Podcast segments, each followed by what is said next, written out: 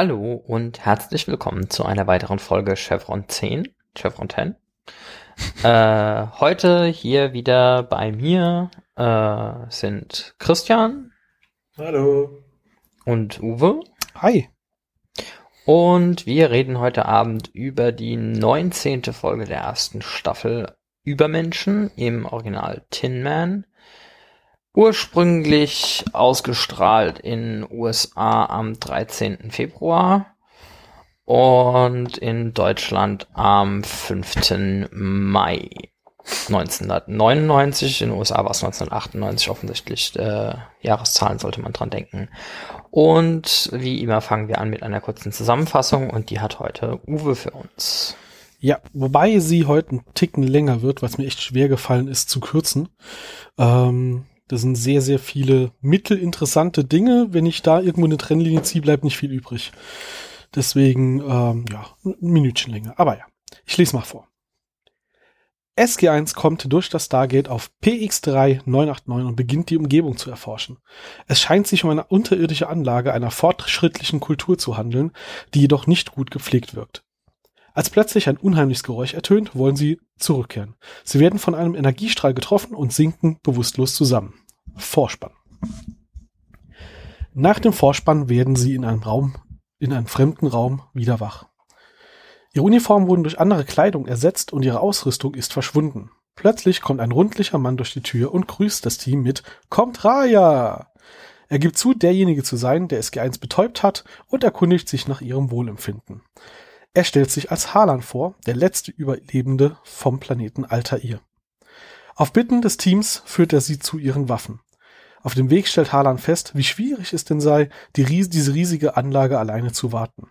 Die Oberfläche des Planeten ist radioaktiv verseucht. Harlan ist schon, ähm, Harlan ist alleine seit Wallace fort ist und Hubald, der Erschaffer der Anlage, ist auch schon seit 99.207.000 Stunden tot. O'Neill bemerkt, dass das ja ungefähr 11.000 Jahre sind, woraufhin die anderen sich total wundern, wie schnell er das denn jetzt ausrechnen konnte. Harlan freut sich darüber, dass sie jetzt ja alle viel besser, stärker und intelligenter sind. Daniel stimmt zu, doch Harlan will ihnen nicht so recht verraten, inwiefern er sie besser gemacht hat.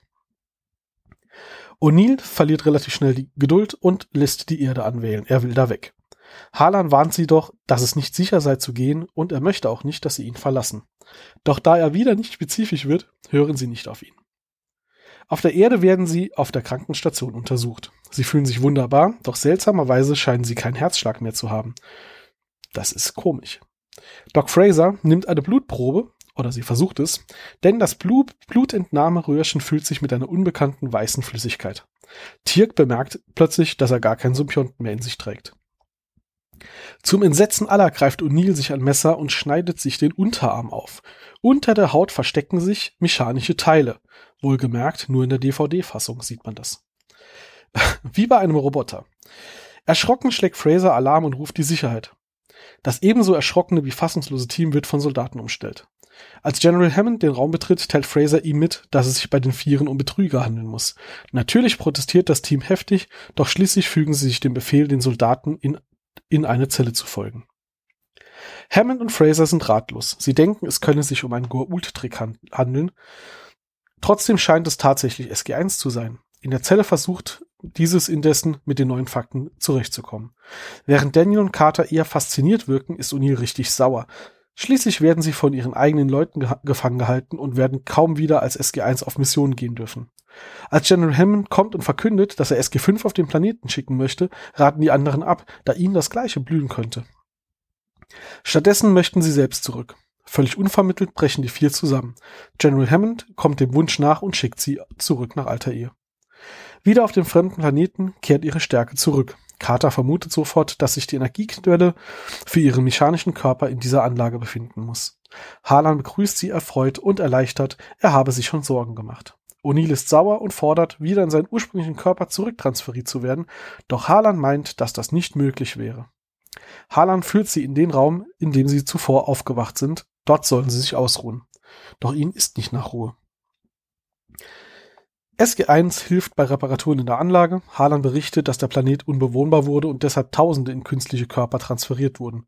Bei einigen klappte der Transfer jedoch nicht, andere kamen bei Unfällen ums Leben und konnten mit der Existenz als Roboter oder konnten sich mit der Existenz als Roboter nicht abfinden.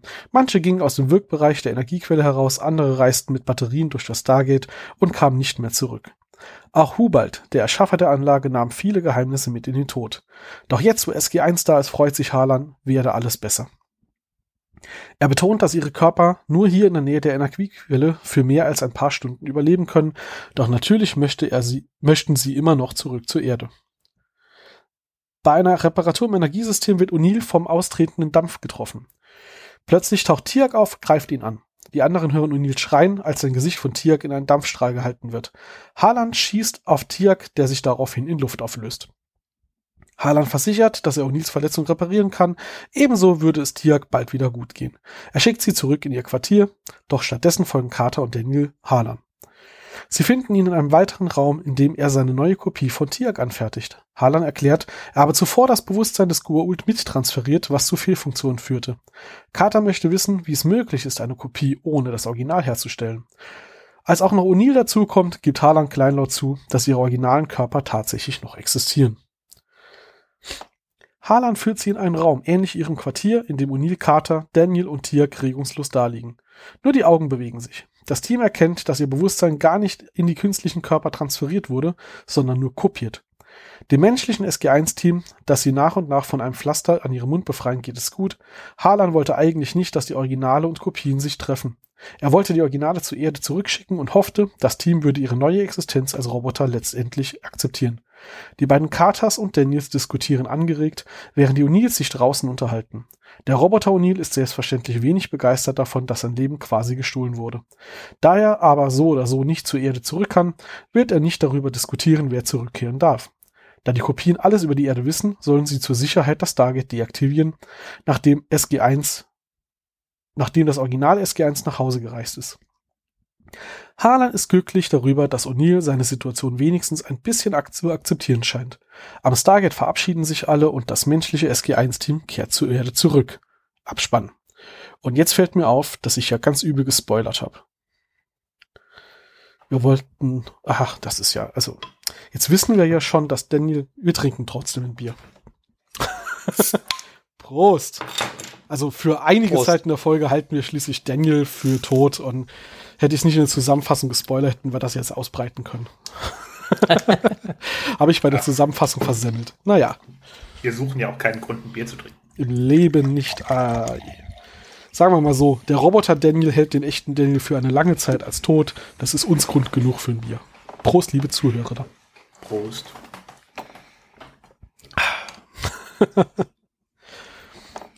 ist dir so beim Lesen aufgefallen, dass wir jetzt irgendwie von Daniel ist tot zu Daniel lebt doch noch äh, irgendwie ein paar Sätzen gekommen sind, was ein bisschen ungünstig ist für diese Traditionspflege hier. Daran arbeiten wir noch. Wir haben, glaube ich, in den nächsten Folgen noch ein paar Gelegenheiten. Äh, Habe ich auch gehört. Ja, ja. Ja, soll, soll noch das eine oder andere Mal vorkommen. ich glaube, in den nächsten drei Folgen, glaube ich, insgesamt schon zweimal. Wird noch spannend. Naja. Auf jeden Fall. Aber da sind wir jetzt ja noch nicht an dem grandiosen Staffelfinale, äh, nicht Crossover, wie heißt es? Cliffhanger-Folgen, wo es, wo die eine zu anderen führt. Heute haben wir eine schön abgeschlossene Folge, die zwar später nochmal verwendet und referenziert wird, aber jetzt so innerhalb dieser Staffel eine schön, ein schöner One-Shot ist. Ja, mit dem nervigsten Begrüßungswort, das in SG1 jemals erfunden wurde. Kontra, ja. was, ich finde das super. Ich finde das super. Es ist eine der einprägsamsten Folgen und ich habe gerade äh, beim äh, Lead-In-Machen gesehen, sie ist tatsächlich erstmals in den USA ausgestrahlt am Geburtstag der Person, die dafür verantwortlich ist, dass ich überhaupt angefangen habe, Stargate zu schauen. Äh, von daher super. Ah, okay. Wer, wer ist denn schuld daran, dass du angefangen hast, Stargate zu schauen? Eine Sandkastenfreundin von mir. Ach so, okay. Hm. Das ist auch schön. Falls sie zuhört, ich hoffe jetzt, ich habe jetzt keine Datenschutzproblematiken äh, irgendwie aufgetan, aber mhm. ähm, das ja müsste man jetzt schon arg verklausulieren. Hast ja einen Namen genannt, alles gut. Da kann man, glaube ich, nichts gegen haben. Mhm. Jo. Wie gesagt, also ich finde das eine der, der grandiosen äh, Folgen, insbesondere und gerade auch wegen diesem Comp-Dreier und der dazugehörigen Handbewegung, die einfach brutal einprägsam ist. Mhm. Total. Äh, Wird ja auch zum Glück nicht allzu oft irgendwie erwähnt und gemacht in der Folge. ja, und danach nur noch in einer anderen Folge. Also das kann man für, für so einmal 45 Minuten kann man das als Gag schon machen, glaube Auf ich. jeden Fall. Ich mag Harlan. Ich finde ihn super. Und ich habe gerade im, im Lied in mich äh, im Lied in, im, im Vorfeld mich beschwert eigentlich über den Folgentitel. Ich habe jetzt nochmal drüber nachgedacht und habe festgestellt, eigentlich ist das eine der besseren Folgentitelübersetzungen. Wie gesagt, im englischen Original Tin Man mit Bezugnahme auf den Zauberer von Oz und äh, den äh, Blechmann aus selbigem. Dass man im Deutschen nach Übermenschen übersetzt, ist zwar ein bisschen schade, weil tatsächlich relativ häufig in SG1 im englischen Original auf den Zauberer von Oz verwiesen wird. Aber erstens ist das im Deutschen natürlich als äh, Motiv längst nicht so bekannt. Und zweitens muss man sagen, tatsächlich hier über Menschen zu sagen, greift viele ähnliche Themen auf, ähm, aber mit einem Kontext, der den Deutschen zumindest im Vorübergehend bekannter ist, äh, mit Bezugnahme auf Nietzsche und so, als es der Zauberer von Ost im Zweifelsfall ist. Äh, und auch da geht's ja darum, über sich selbst hinauszuwachsen und was hervorzubringen, was, was besser ist als man selbst und mehr als die Summe der Teile. Ähm, und es spoilert tatsächlich noch dazu, äh, eigentlich vom Titel her etwas weniger als das äh, eigentlich doch recht offensichtliche Tin Man.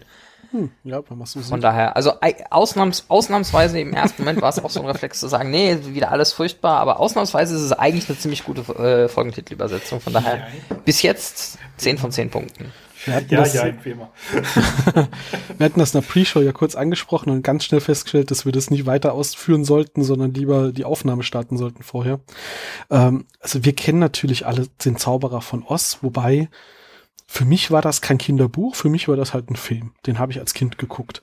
Ähm, in Deutschland ist es aber einfach eine Kindergeschichte und ich glaube, in den USA ist das extrem wichtiger Bestandteil deren Popkultur, könnte man sagen. Also für die hat, hat diese ganze Geschichte viel mehr Einfluss in so auch Floskeln und, und in den Alltag und so weiter, als es das bei uns hat. Da ist es doch irgendwie näher dran. Ich glaube zwar trotzdem, dass man den Blechmann irgendwie zuordnen hätte können, Wobei ich nicht sicher bin, ob ich bei Blechmann wirklich an Zauberer von Oz gedacht hätte, während man im Englischen oder im Amerikanischen mit Sicherheit bei Tin Man diesen Bezug sofort im Kopf hat. Mhm. Also Ja. ich verstehe schon in dem Fall, dass man da versucht hat, ein bisschen von wegzukommen. Jein. Also ich fand die Referenz zu Blechmann eigentlich ziemlich cool. Ja. Wegen der Idee, dass ähm, der Blechmann jemand ist, der eigentlich nicht sein wollte und er will eigentlich nur mensch menschlich sein. Und das wollen unsere SG1-Menschen ja in dem Fall genau so.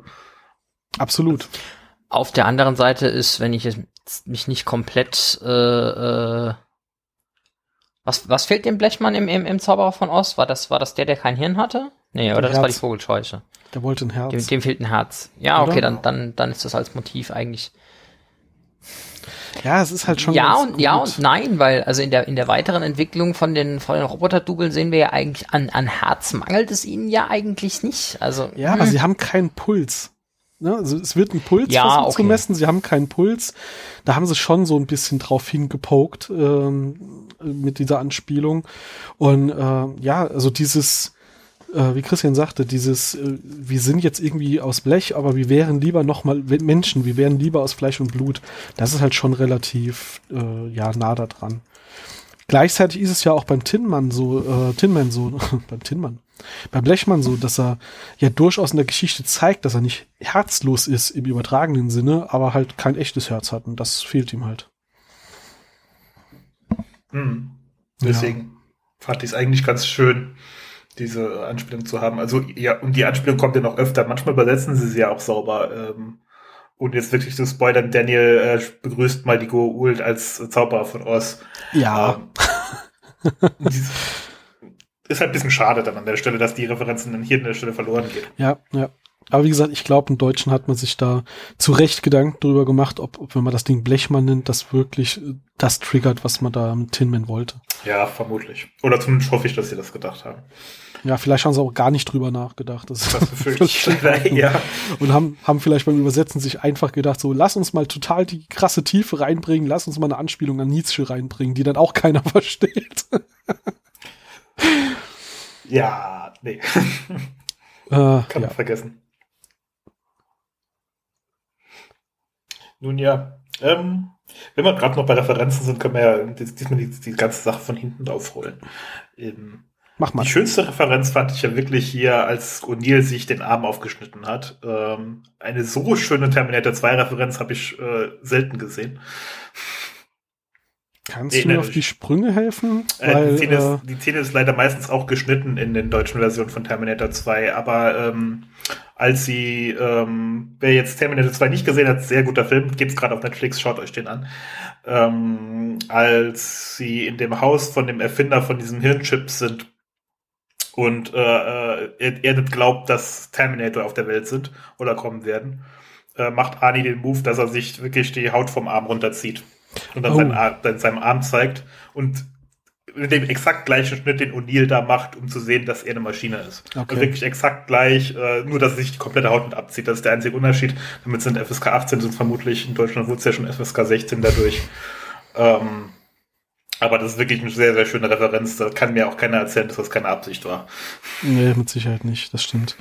Ja, der schöne Podcast Werktreu James Cameron steckt noch ein bisschen bei Alien 2 äh, fest. ja gut, das könnte noch einen Moment dauern. Das, das, das, das, dauert noch, bis, bis, bis ich das dann erklärt bekomme. Schöne ähm, Grüße dahin. Ja, auf jeden Fall. Interessanterweise ist in der deutschen RTL 2 Urausstrahlung äh, die Szene auch nicht drin gewesen bei Stargate. Die haben sie, also die haben dann das Innere gezeigt, aber dieses ich schneide es auf und ziehe mir da das äh, weg, das haben sie nicht gezeigt, sondern sie haben dann quasi erst wieder äh, reingeschnitten, dass man sieht, dass da im Arm irgendwie Mechanik ist. Ja, deutsche USK.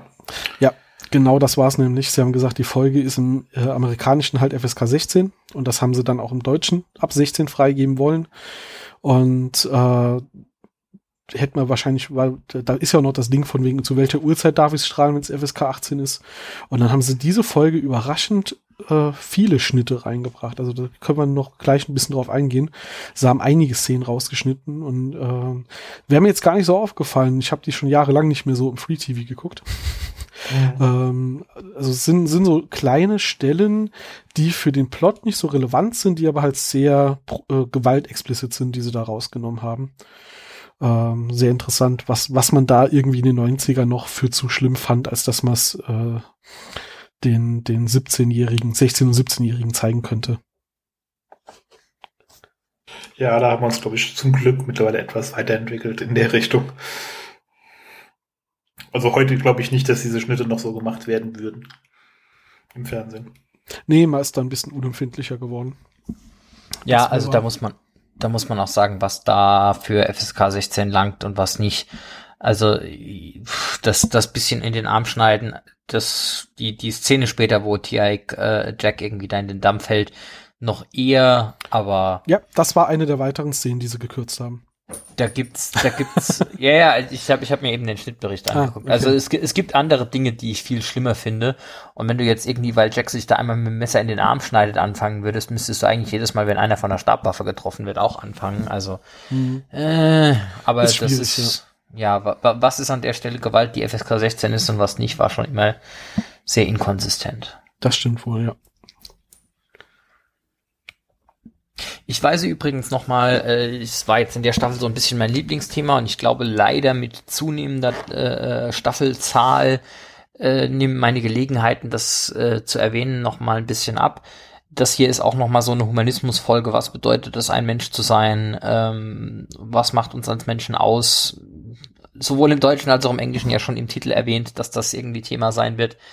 Äh, ja, ist wie gesagt in der ersten Staffel ja wiederholt Thema gewesen, wird später äh, ein bisschen zurücktreten für den Abenteueraspekt. Ich hätte mal gesagt, vermutlich aus dem Bedürfnis raus, irgendwie nicht Star Trek, aber halt nur zehn Jahre in der Zukunft zu machen.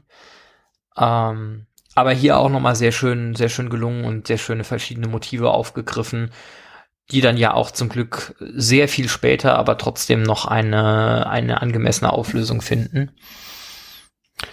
Ich hatte, auch wenn ich inzwischen sowieso korrigiert wurde, in die Notizen noch geschrieben, äh, dass ich hier keine Star Trek-Referenz direkt gesehen habe. Ich hatte aber, ja, ja, hast mich schon korrigiert. Können wir, können wir nachher machen.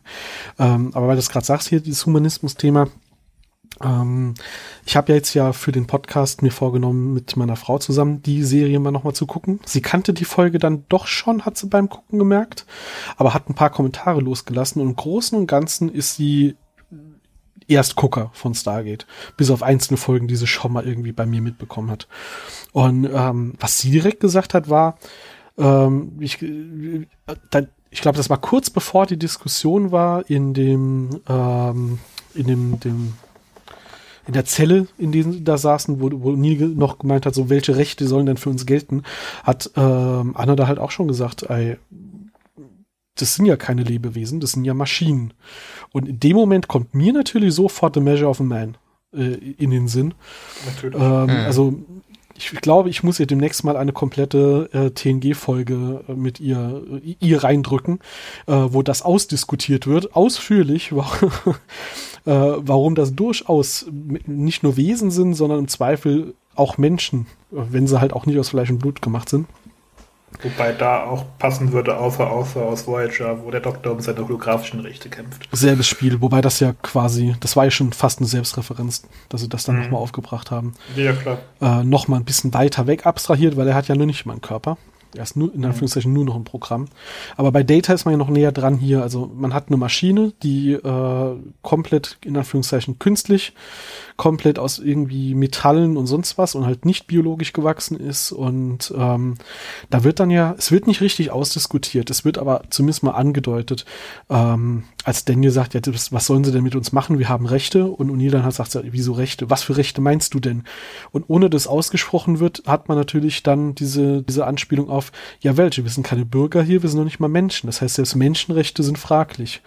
Und die Diskussion hatten wir ja auch schon mal im Zusammenhang mit Tiak. Ähm, ob die, für den überhaupt Menschenrechte gelten, geschweige denn irgendwelche Bürgerrechte der Vereinigten Staaten. Also das haben sie jetzt ja, hier noch mal so ein bisschen weiter weggebracht, aber dann noch mal so dran erinnert. So, da, da kann man ruhig mal drüber nachdenken. Ja, und da kommen wir dann irgendwie in so philosophische Fragen rein, äh, ob klar, ist aber für, für uns im Moment sind irgendwie Menschenrechte halt so benannt auf der Basis von, ist die einzige äh, Spezies mit Selbst, äh, Selbstwahrnehmung, die wir kennen, oder von der wir es sicher wissen, sagen wir mal so.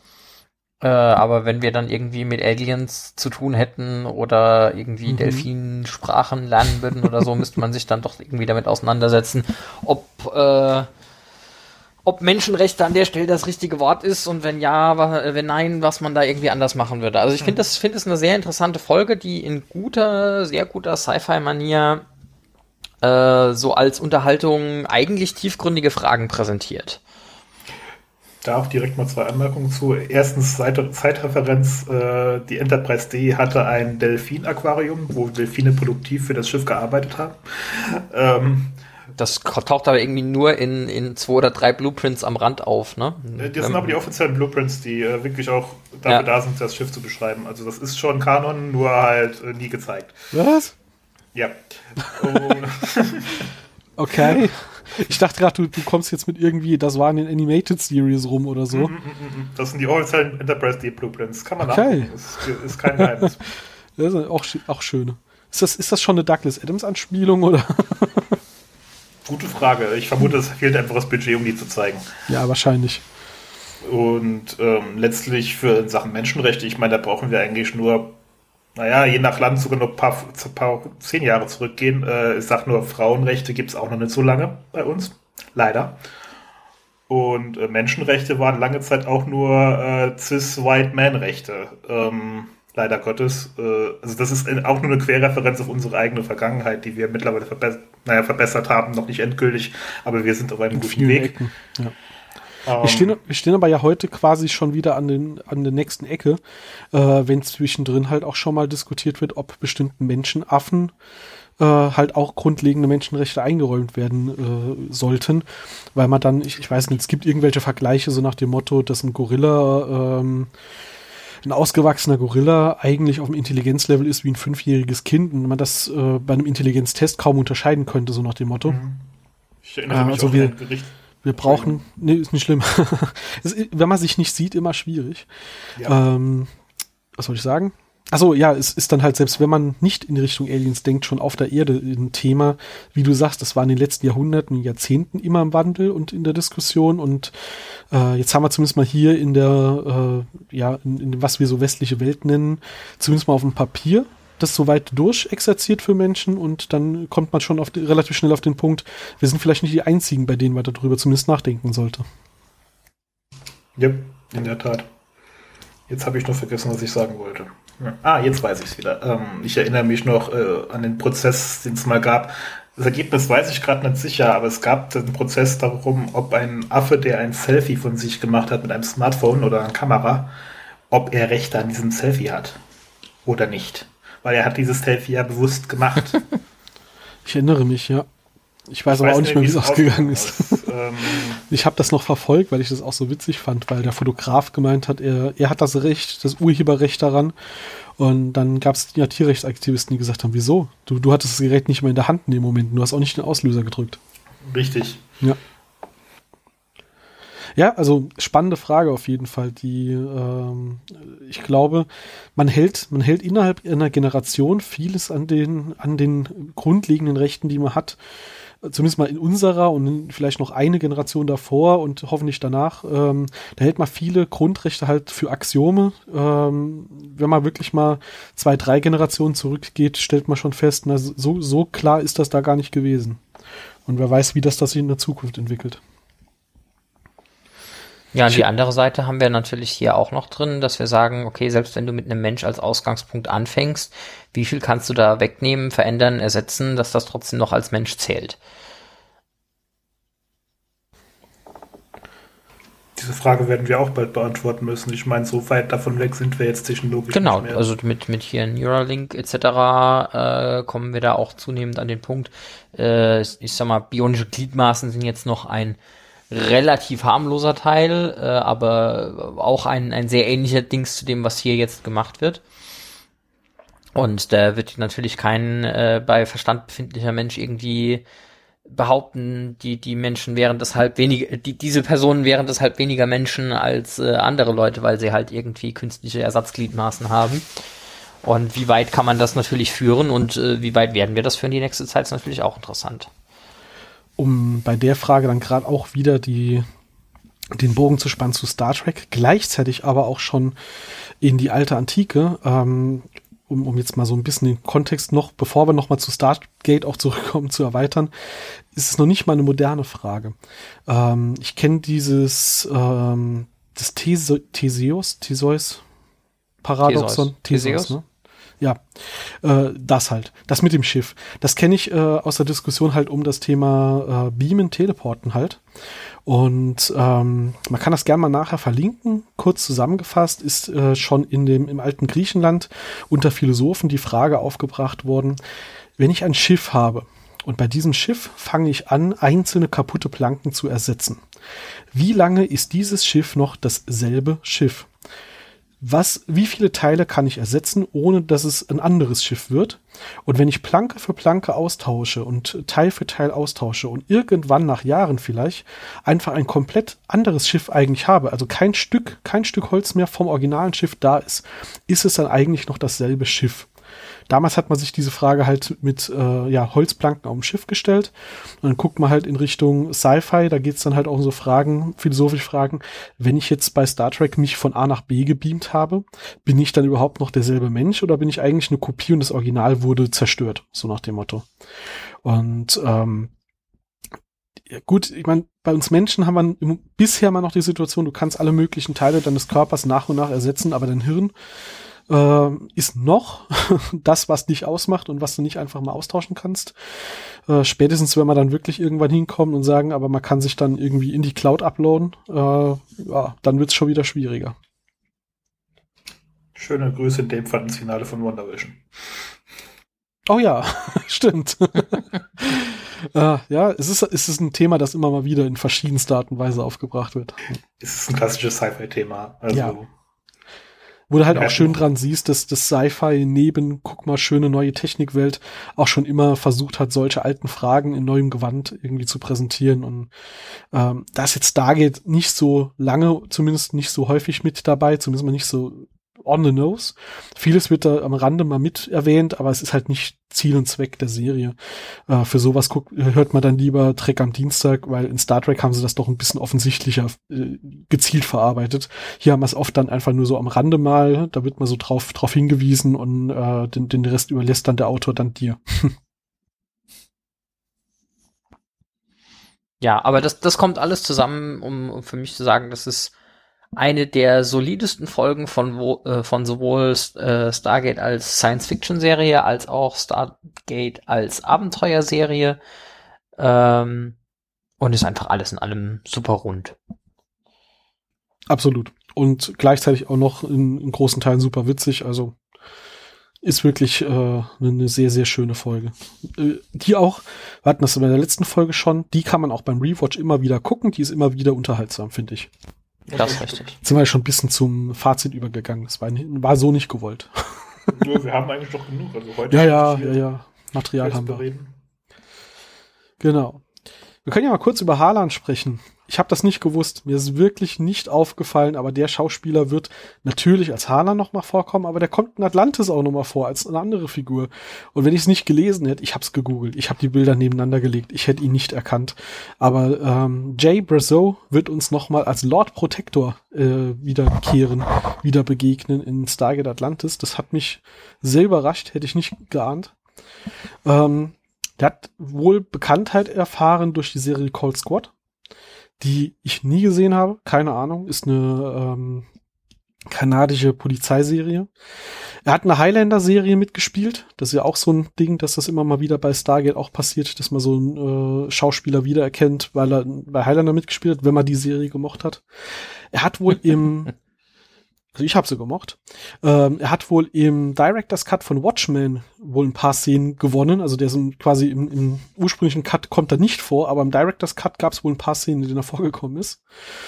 Und er war, ähm, habe ich gelesen, hätte ich jetzt auch so aus dem Stegreif nicht gewusst, aber Don Davis ähm, und äh, Jay Brazo hat man wohl sehr häufig zusammen gesehen. Also der war wohl sehr häufig der Co-Star neben Don Davis in, mhm. in allen möglichen Produktionen, wo er dann so eine kleine Rolle hatte. Also da, da scheint es auch eine Beziehung zu geben. Und das hast du nicht gesehen, er war auch Gaststar in MacGyver natürlich. Ach so, ja, naheliegend. Aber das ist ja eigentlich, genau, das ist ja eigentlich schon selbstverständlich. Ja, ja. Nee, das habe ich wohl überlesen, aber ja, überrascht mich jetzt nicht wirklich. Ja, ich habe mir, de, also der Lord Protector, ich, Schande über mich, der ich das Ganze ja auf Deutsch gucke, äh, der Lord Protector hat halt eine komplett andere deutsche Stimme, hätte auch sonst nicht funktioniert und ist halt quasi das genaue Gegenstück zu der Figur, die wir hier sehen. Ähm, ich habe es wirklich dann nochmal nachgeguckt, weil ich nicht glauben konnte. ja gut, mit Vollbart und Glatze ist es. Ja. Also und halt der krumme, und halt, er ist halt, halt einfach der krummelige Arsch, der da sitzt und äh, hat halt überhaupt nichts von diesem quirligen und fröhlichen und ich mache hier nur Faxen. Also das ist mhm. ja, der Lord Protector ist näher an Urgo als an Harlan. Ja, ein Urgo ist wenigstens auch noch äh, einfach nur laut und nervig und der Protector ist einfach nur ein Arsch. Ein Arsch, genau. und verreckt deswegen ja auch. Sorry, Spoiler. Ach, verdammt. Ähm, wir finden ein bisschen was raus über Hammonds Familie, so als Drive-by. Das fand ich ganz witzig, äh, dass wir bisher über Hammond, außer dass er hier diese Rolle hat, noch nicht so viel wissen. Wir werden später erfahren, dass er halt Enkelkinder hat, mit denen er sehr verbunden ist. Und das wird hier zum ersten Mal erwähnt. Und zwar, ähm, also dass er Enkelkinder hat und dass er allein steht. Weil als Jack äh, der, der, als der Robo-Jack, der Andro-Jack da steht und sagt so, na, hier, Hammond, ich bin's, wir sind's, ist, du musst uns nicht einsperren. Und Hammond sagt, nein, hier, sie müssen sofort hier in die Zelle. Sagt er, ja, ich kann's ihnen beweisen, äh, ihre Frau ist vor vier Jahren an Krebs gestorben und ihre Enkelkinder heißen Tessa und Kayla. Und das war's dann halt auch schon. Ähm, da haben wir dann so das schon mal gedroppt bekommen und später werden diese Enkelkinder ja auch immer mal wieder erwähnt. Ich glaube sogar einmal gezeigt. Ja. ja, sie werden nee, einmal gezeigt, spielen sogar einmal eine Rolle in der Folge. Mhm. Und ähm, auf seinem roten Telefon äh, kann er sie erreichen unter der 1. ja. Weil der Präsident ist nur die 2. Genau. Also kann man ja mal ja. schön spoilern, wenn wir das jetzt gerade schon erwähnen. Ja, das, das, ist, ist eine sehr lustige, nee, sehr lustige Szene, als O'Neill ins Büro stürmt und sagt so, ja, sie müssen das so und so machen, ja, das kann ich nicht, ja, dann drücken sie halt auf ihrem Telefon die Eins, nehmen sich die Genehmigung und Hammond guckt O'Neill wirklich so ein bisschen irritiert an, hä, wieso sollte ich meine, meine Enkelin anrufen? Ja, meine Enkelkinder. Also ich finde auch, dass sie das genehmigen müssen, aber äh, das ist, glaube ich, nicht so entscheidend. Nee, nee, glaube ich nicht. Ähm, auch ein wichtiger Sidetrack vielleicht noch oder wichtig, äh, lustiger Sidetrack, die Töchter von äh, Brad White heißen genauso, beziehungsweise sie waren die Referenz für die Enkelkinder Ach. von Hammond. Okay. Auch schön, ja. Wie, wie, nennen wir denn die Enkel? Oh, ich habe keine Idee. Brad, wie heißen deine Kinder? das, das läuft erstaunlich oft so, sowas. Ne? Ja. Ne? Ich meine, äh, ich sag nur Harry Potter, da die meisten Namen sind aus dem Telefonbuch. Ähm, ja. Hm. Ja, es ist halt, äh, zieh dir halt mal eben, eben so viele Namen irgendwie aus der Nase und in dem Fall ist es ja auch, wenn der Produzent sagt so, komm, ich lass mal hier meine Kind, meine, meine Mädchen da ein bisschen verewigen, ist ja schön. Warum nicht, ne? Eben. Und ich meine, bei den Ultnamen haben sie einfach bauen Hochkomma ein und das ist komisch klingen und dann passt es auch. Ich meine, das ist so. Ja, ja. Kann man auch machen. Ja, aber es ist zum ersten Mal, dass man Hammond so ein bisschen mal beleuchtet bekommt, weil er war ja bisher immer nur eher so der krummelige texanische Sidekick. ähm, jetzt ähm, bekommt er mal ein bisschen mehr Tiefe, die er sich auch verdient hat. Ja, das auf jeden Fall. Er ist aber halt auch, also er geht halt auch korrekt und nach dem Protokoll vor. Ähm, dass er sie halt erstmal wegsperrt. Ich meine, es ist ja völlig egal, dass er irgendwelche Dinge weiß. Äh, wir wissen seit der ersten Folge, dass Gua'uld ihr Gedächtnis genetisch weitervererben können. Ähm, es ist nicht so weit hergeholt, dass sie sagen, ja, vielleicht ist das irgendein Goa'uld-Trick, die uns die hier die Roboter schicken. Und äh, nur, dass er dann irgendwelche Dinge weiß, naja, das ist jetzt wirklich nicht das Argument. Und mich hat eigentlich eher irritiert, dass äh, Jack da so extrem, also der, der Roboter Jack da so extrem ausflippt äh, und überhaupt gar kein Verständnis hat, dass Hammond halt jetzt einfach mal seinen Job tut und sagt, okay, bis wir das geklärt haben, geht mal bitte da hinten in den Raum und haltet mal die Füße still. Ja, das ist ja. eines von den Beispielen, die, die relativ heftig sind, wo ähm, Stargate ganz offensichtlich eine, eine Plüsch-Variante des amerikanischen Militärs verwendet. Kein normaler Soldat würde an der Stelle irgendwie sagen, ja, warum sperren Sie mich jetzt ein? Können Sie doch nicht machen. Sondern wäre so, ja, okay, äh, wären Sie so freundlich, uns in 24 Stunden vielleicht was zu essen zu bringen? Das wäre voll super, danke. Tschüss. Wenn überhaupt, ja. Ja, ich meine, gut, das passt natürlich zu dieser herausstechenden Heldenfigur, die ja auch gezeichnet wird, die äh, sich nicht immer an Regeln hält, die auch mal so ein bisschen subversiv ist. Das passt ja schon ungefähr. Ich fand es in der Heftigkeit halt doch krass. Dass er sagt, aber warum? Hey, ich bin's doch. Okay. Äh, als Hammond ihm dann sagt, so, ja, trotzdem bitte in die Zelle, würde ich auch von O'Neill erwarten, dass er sagt, okay, verstehe ich. Lass uns das klären. Hab's aber auch als Kontrastmittel verstanden, zu, um Daniel und Carter noch mal ein bisschen besser dastehen zu lassen. Aller, ähm, guck mal, das sind unsere Wissenschaftler und das ist der dumme Militär. Ähm, ja, der aufbrausend halt vor allem. Genau. Ja. Der halt an sich keine Ahnung von Wissenschaft hat und jetzt denkt er, alle verarschen ihn. Ja. Man darf natürlich auch nicht vergessen, wir sind jetzt in Folge 19 dieser Serie mit über 200 Folgen und alles, was wir reininterpretieren, in wie wir diese Figuren betrachten, ist halt im Kontext der gesamten Serie.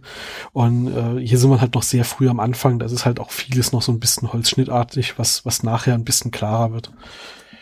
Wie gesagt, so hat mich halt. Bitte? Achso. Ich meine, was du gesagt hast hier, äh, die Plüsch-Variante vom Militär, das sieht man ja dann direkt in der Szene drauf. Äh, ja, äh, General, wir müssen auf den Planeten zurück. Nein, sie klappen alles zusammen. Okay, bringt sie dorthin zurück. Ja.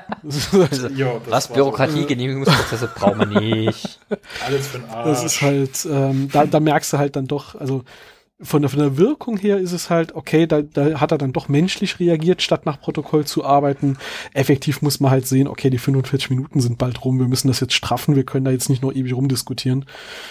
Ähm, ja, aber gerade gerade was Gate-Ansätze Einsätze angeht, was ja schon irgendwie so, wir schicken ein Expeditionsteam explizit an einen Punkt, wo wir nicht auf Bedarf Zugriff auf sie haben und sie extrahieren können. Das wird erstaunlich oft hier irgendwie so als ja, machen wir halt mal grad so. Also von ja, jetzt auf in drei Minuten. Wie lange genau. brauchen Sie, um sich umzuziehen? Gut, auf geht's. Los geht's, ja. Ja, das stimmt nehmen, schon. Nehmen Sie später auch selber auf die Chippe. Ja. Also ich meine, wie lange brauchen Sie, um durchs Gate zu gehen und durch Ultmassen durchzurennen mit irgendwie so tausend Stück? Ja. Kriegen wir hin. Genau. Ähm, ja, aber gerade dieses, ähm, es muss jetzt schnell gerafft werden. Äh, ich habe so das Gefühl gehabt gegen Schluss der Folge, sie haben in der Mitte sehr, sehr viel Zeit aufgewandt, um Harlan und diese Fabrik und diese Welt zu zeichnen, was ich sehr schön finde. Und am Schluss ging die Zeit aus, weil neben Hammond schickt sie halt einfach nochmal schnell darüber und äh, tut das doch sehr aus dem Bauch raus. Haben wir dann halt auch die Situation am Schluss, okay, ja, wir sind jetzt halt ein doppeltes SG1-Team, was machen wir damit? Okay, wir bleiben hier. Das wirkt auch so ein bisschen naja, also dass, dass, sie da, dass sie da wirklich so schnell das akzeptiert haben, ist halt unser Schicksal, bleiben wir halt hier, was soll man denn auch machen? Und mit guter Laune dann die Originale quasi verabschiedet haben. Ja, das wird später in der Serie nochmal noch mal aufgegriffen, dass sie das dann doch nicht so gut aushalten dort. Aber in der Situation ist doch überraschend, wie schnell sie sich dann doch mit ihrem neuen Schicksal abgefunden haben. Das ist richtig, ja. Ja. Wie gesagt, ist halt produktionsbedingt. Hätten sie zwei Stunden Zeit, hätten sie wahrscheinlich ein bisschen ausführlicher sich noch gewehrt, aber hast halt einfach im eff effektivsten, glaube ich, 40 Minuten, die du zu, als Nutzzeit hast. Da musst du halt auch manche Sachen ein bisschen übers Knie brechen. Ja, ich glaube, damit kommen wir auch langsam schon dem Ende entgegen von dem, was man äh, sagen noch, kann zu dieser Folge. Ich habe noch hab ein, zwei lustige Goofs. Ähm, äh, die, die, also äh, Christian, du kannst gleich deine noch, noch vortragen. Ich habe gesehen, du hast da auch noch Dinge notiert, die überlasse ich dir. Was mhm. ich total äh, skurril fand, äh, lustig fand. Äh, offensichtlich sind ja die Original SG1 da auf diesen Biobetten oder was das sind, äh, festgeschnallt durch das Licht an. Gut, Kraftfeld, was auch immer. Also die können da nicht aufstehen, bis man das Licht ausschaltet, dann können sie aufstehen. Das ist halt irgendein Energiefeld, was auch immer. Haben sie nicht erklärt ist einfach so hinzunehmen. Ich fand es aber total cool, wie das Ding einfach leuchtet und du schaltest es ab, indem du vorne dran an einer Kurbel dreimal rund drehst. Sehr, sehr geil. Sehr, sehr steampunkig. Das passt komplett in den Rest dieser Welt, die sie da halt auch zeichnen, wo es halt viele Rohre gibt, andauernd irgendwo Dampf austritt und sonst was. Und als sie dann ihre Originale befreien wollen, müssen sie wirklich an der Kurbel drehen, bis das Licht ausgegangen ist, damit sie da freikommen. Fand ich ein sehr, sehr schickes Detail hat mich dann auch noch mal so ein bisschen, äh, wenn wir hier schon die, diverse andere Serien referenzieren, das war jetzt eindeutig natürlich keine Referenz, weil es war früher, aber bei äh, einem der moderneren Doctor Who's ähm, gibt's ja dann auch eine ganze Weile, wo du irgendwie an einer lustigen Kurbel rumdrehen musst und an irgendwelchen lustigen Knöpfen ziehen musst und als würdest du beim alten Auto den Joke, den Choke ziehen, bis das Ding losfliegt und da habe ich mich dran erinnern müssen, also da einfach mal die Kurbel dreimal rumdreht, ums Licht auszuschalten. Ja. Mhm. Wenn wir gerade schon bei Doctor Who sind, ähm, die Referenz auf Doctor Who ist ja relativ klar, sage ich jetzt mal so, Cyberman. Ähm, Menschen, die zu Robotern gemacht werden, klar ist das bei den Cybermen natürlich wesentlich radikaler, das ist keine Frage. Aber ja. bei denen bleibt ja auch ein Teil des menschlichen Bewusstseins erhalten, auch wenn die ähm, Emotionen abstrahiert werden. Also, dass sie zu kaltblütigen Maschinen werden. Aber die Idee ist, die ist eine sehr ähnliche an der Stelle. Ähm, ja, wobei das ja eher dann wirklich nochmal das Thema Cyborgs ist, weil da werden ja wirklich die menschlichen Körper umgebaut und durch Roboter Teile ersetzt. Ähm, gut, das wird hier auch gemacht, nur dass das menschliche Aussehen erhalten wird. Ja, gut, ja, es wird also am Anfang hieß es halt, das Bewusstsein ist übertragen. Das heißt, du hast den Körper durch einen Roboterkörper ausgetauscht, das stimmt. Genau, das, dasselbe passiert in Cyberman, nur dass da halt wirklich reiner Blechkörper, ich, also bei modernen Doctor Who, wenn das Doctor Who nur in der heutigen Zeit entstanden wäre, könnte ich mir auch vorstellen können, dass sie sowas gemacht hätten, aber damals musste es halt möglichst billig aussehen, also, man kennt's ja, ne? Also Mülltonnen als Daleks und so weiter und so fort. Ja, ja, ja. Und das hat man dann heute auch so. Guten alten Salzstreuer. Genau. Wobei bei den Cybermen, äh, wo, wo wir nochmal das Thema eben hatten, hier äh, das Hirn als Sitz des Bewusstseins, bei den Cybermen wird ja das Hirn erhalten. Der Rest des Körpers wird getauscht und eigentlich wird quasi dein Gehirn in einen Roboterkörper verpflanzt und dann kriegst du noch Emotionsunterdrückungschip eingebaut sozusagen. Mhm. Ja. Ah, ich weiß nicht, ob das wirklich als Referenz gedacht ist, aber es ist eine, eine Parallele ist da, das stimmt schon. Ja, das äh, ja, wohl gerade so eine Parallele ist da und in der sechsten Staffel von der aktuellen Doctor Who-Serie ist was, passiert ja was ähnliches. Ähm, die Folgen heißen Rebel Flash und The Almost People, äh, wo sie auch doppel, absichtlich Doppelgänger produzieren. Ähm, ist eine ähnliche Idee, aber klar, absichtliche Referenz ist nicht, das ist einfach ein allgemeines Sci-Fi-Thema. So, ohne dass man jetzt irgendwem da am Abschreiben äh, äh, irgendwie anstoßen müsste. Ähm, wenn wir jetzt bald dabei Referenzen sind, bevor ich jetzt noch zu Goose nochmal zurückkomme, damit wir ein bisschen Abwechslung haben. Es gibt eine TNG-Folge, also Star Trek The Next Generation, die genauso heißt, Thin Man. Sie hat nur inhaltlich nichts mehr mit diesem Ding hier zu tun. Ähm, kurz zusammengefasst, da geht es um dieses Wesen Gomtu, das äh, sterben möchte und ein super Beta-Suid-Telepath äh, nimmt Kontakt mit ihm auf äh, und ersetzt quasi seine Crew und äh, mit ihm reist er dann weiter durch die Galaxis. Ähm, auch eine sehr schöne Folge, ähm, aber hat nur, nur den Namen gemein. Was aber ähnlich ist, und das, da muss ich ja dann Uwe widersprechen in Sachen Star Trek-Referenz. äh, Entschuldigung. Äh, aber gut, ich bin da wahrscheinlich der härtere Trekkie an der Stelle. Ähm, Was? wow, Willst du mich hier beleidigen? ähm, ich, kann, ich, kann, hey, ich kann nicht auf diverse Arten und Weisen auf Klingonisch beleidigen, sei vorsichtig. Das stimmt wohl, da bist du eigentlich besser. Aber äh, damals gab es das Klingonisch noch nicht auf die Folge, die ich mich jetzt referenziere. Wir reden nämlich über eine TOS-Folge und da gab es noch kein Klingonisch. Das ist äh, What Are Little Girls Made Of? Ähm, da besucht äh, der liebe Captain Kirk einen Planeten, äh, wo er dann auch dupliziert wird. Ähm, und zwar auch eins zu eins in einen ähm, menschlich aussehenden Cyborg, ähm, der dann ihn ersetzen soll oder auch teilweise ersetzt mit sehr vielen komischen Anspielungen. Es war damals eine sehr seltsame Zeit, äh, muss man sagen. Serienschreiberei und die schauspielerischen Künste von Wilhelm Shatner sind halt die schauspielerischen Künste von Wilhelm Shatner. Ähm, ohne sie jetzt einzuordnen, aber vielleicht kann man es heraushören, was ich damit meine. Ähm, aber trotzdem, die Idee war in der Folge auch was ähnliches und die gab es definitiv zuerst, diese Folge, bevor Stargate überhaupt eine Idee hatte. Ähm, ja, was noch an Goofs gibt. Genau, ähm, da kann man direkt zwei auf einmal nehmen. Ähm, am Ende der Folge sehen wir O'Neill zu sich selbst sprechen. Ähm, da musste er ein Stunt-Double quasi her, beziehungsweise ein Double. Aber in dem Fall war es eigentlich auch eher das Stunt-Double, weil äh, Dan Shea spielt äh, O'Neill in diesem Fall. Ähm, Man with Giant Ranch. Genau, Man with Giant Ranch. genau der. Ähm, er stirbt auch diesmal nicht. Ähm, Verrückt. Oder, oder versucht zu sterben zumindest. Sagen wir es vielleicht immer so, weil sterben tut er ja nie. Mm. Aber man erkennt ihn dann schon, wenn man wenn es weiß.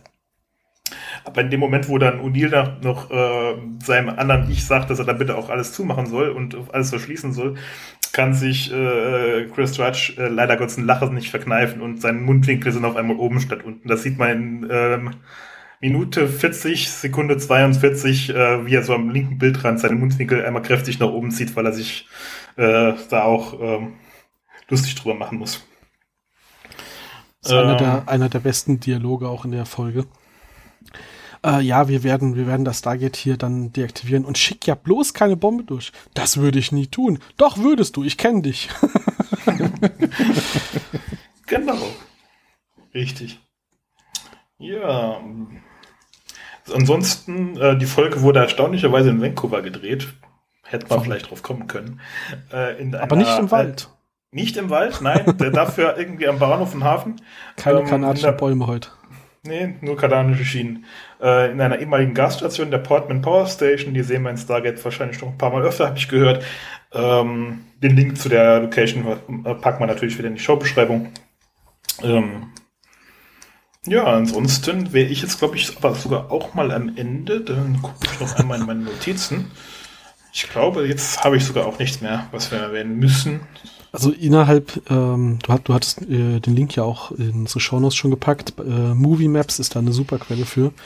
Äh, sehr schön, wie diese Halle, äh, die jetzt hier Alter Ihr darstellen soll, genauso später für Stargate Center ein Trainingsfacility äh, ist. Ähm, offensichtlich haben sie damit Haaland Deal geschlossen. Äh, die Russen sind auch mal da stationiert, als die äh, Russen dann das Stargate irgendwie illegalerweise betreiben. Äh, ist die Folge mit den Wasserkreaturen. Da, da sind sie auch noch mal hier in dieser Halle. Und relativ früh, na gut, Staffel 4 ist nicht ganz so nah, gibt es auch noch eine Folge, wo das SG1-Team zwar in ihren Körpern ist, aber das Gedächtnis verloren hat und man ihnen erzählt, sie wären da Arbeiter in einer unterirdischen ähm, Fabrik, um die Stadt oben am Laufen zu halten und das ist auch dieselbe Halle. Also diese, äh, diese Powerstation ist sehr flexibel eingesetzt, äh, allein schon hier in der Serie. Und äh, wer möchte, kann auf den Link dann mal klicken und gucken, welchen anderen Serien man die auch wiederfinden kann. Diese Liste ist mit Sicherheit nicht abschließend. Nee, auf keinen Fall. Also das. Das ist halt generischer industrieller Hintergrund, der, äh, den man als Filmlocation mieten kann für alles, was in Vancouver produziert wird. Ja, ja. Also man ist halt äh, stillgelegte Anlage. Äh, die steht halt nur noch da rum. Da kannst du halt Lost Place besuchen oder halt Dinge drehen. Äh, Strom wird da halt keiner mehr produziert. Da ist dann, äh, ist, ist ja nett, wenn man sowas dann halt dafür erhält. Mhm. Jetzt in Vancouver nicht so unwahrscheinlich. Was mir aber gerade noch auffällt, ähm, man kann die Übersetzung noch mehr verkacken. Habe ich gerade gesehen, wenn ich mir die anderen Sprachen noch so angucke. So, ich gucke jetzt auf das Französische und Italienische, äh, die quasi schöne Spoiler sind. Äh, Im Französischen heißt die Folge äh, Le Double äh, Robotique, also äh, Ja, lass mal noch härter spoilern als mit Tin Man. Hm. Genau.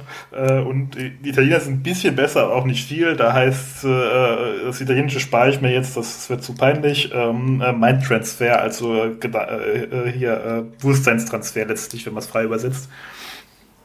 Ähm, naja. Ja. Damals vielleicht doch ganz gut getroffen im Verhältnis, auch wenn mir die äh, 1 zu 1 Übersetzung besser gefallen hätte. Ach, übrigens, wir hatten ja jetzt die letzten Folgen uns schon gar nicht mehr so sehr über Übersetzungsmist äh, aufgeregt, weil es wird ja. Was? Du vielleicht? Oh, ich hatte das Gefühl, dass wir zurückhaltender wurden gegenüber den ersten paar Folgen. Was? Weil, ja, wir, weil wir die allgemeinen Dinge, die wir schon mal besprochen haben, ja nicht jedes Mal neu besprechen müssen, sagen wir es mal so. äh, in der Folge fand ich es nochmal relativ schlimm, weil da waren Dinge drin, da merkst du einfach, ohne dass du das Englische geguckt hast, im Deutschen schon, wie schlecht das in der Synchro gemacht wurde. Ähm, das erste, was mir aufgefallen ist, war, ich habe mich gewundert, warum äh, Harlan reinkommt und im Deutschen Comtraja sagt. Und Daniel sagt, ah, das ist bestimmt eine Anrede, dann Comtraja. So mit übelsten Ami-Akzent. und ich so, okay, hat er das im Englischen auch irgendwie anders ausgesprochen? Wollen sie zeigen, dass er es gefailt hat? Und ich höre es mir im Englischen an und im Englischen sagen sie einfach beide Contraria. Und im Endeffekt kann ich mir es nur so vorstellen, es sind halt zwei Sprecher, die den Text da liegen hatten, die unabhängig voneinander aufgenommen haben. äh, und Muss wahrscheinlich, ja eigentlich, ja. Genau, ist ja, ist ja auch normal. Äh, und ja, der eine Sprecher hat es halt in Contraria eingedeutscht und der andere nicht äh, ja, ist halt dann aber in einem Dialog wirkt das halt so, als wollten sie Daniel darstellen, als, als kriegt er gerade den Akzent nicht gebacken. Und das ist im Original gar nicht drin. Ähm, aber gut, das ist einmal, ist nicht so schlimm. Äh, die zwei schlimmeren Dinge, die ich fand, ich weiß ja nicht, ob es euch aufgefallen ist. Äh, Bucky, du, äh, Christian, du guckst ja eh, äh, du hörst in das Deutsche, glaube ich, ja gar nicht rein.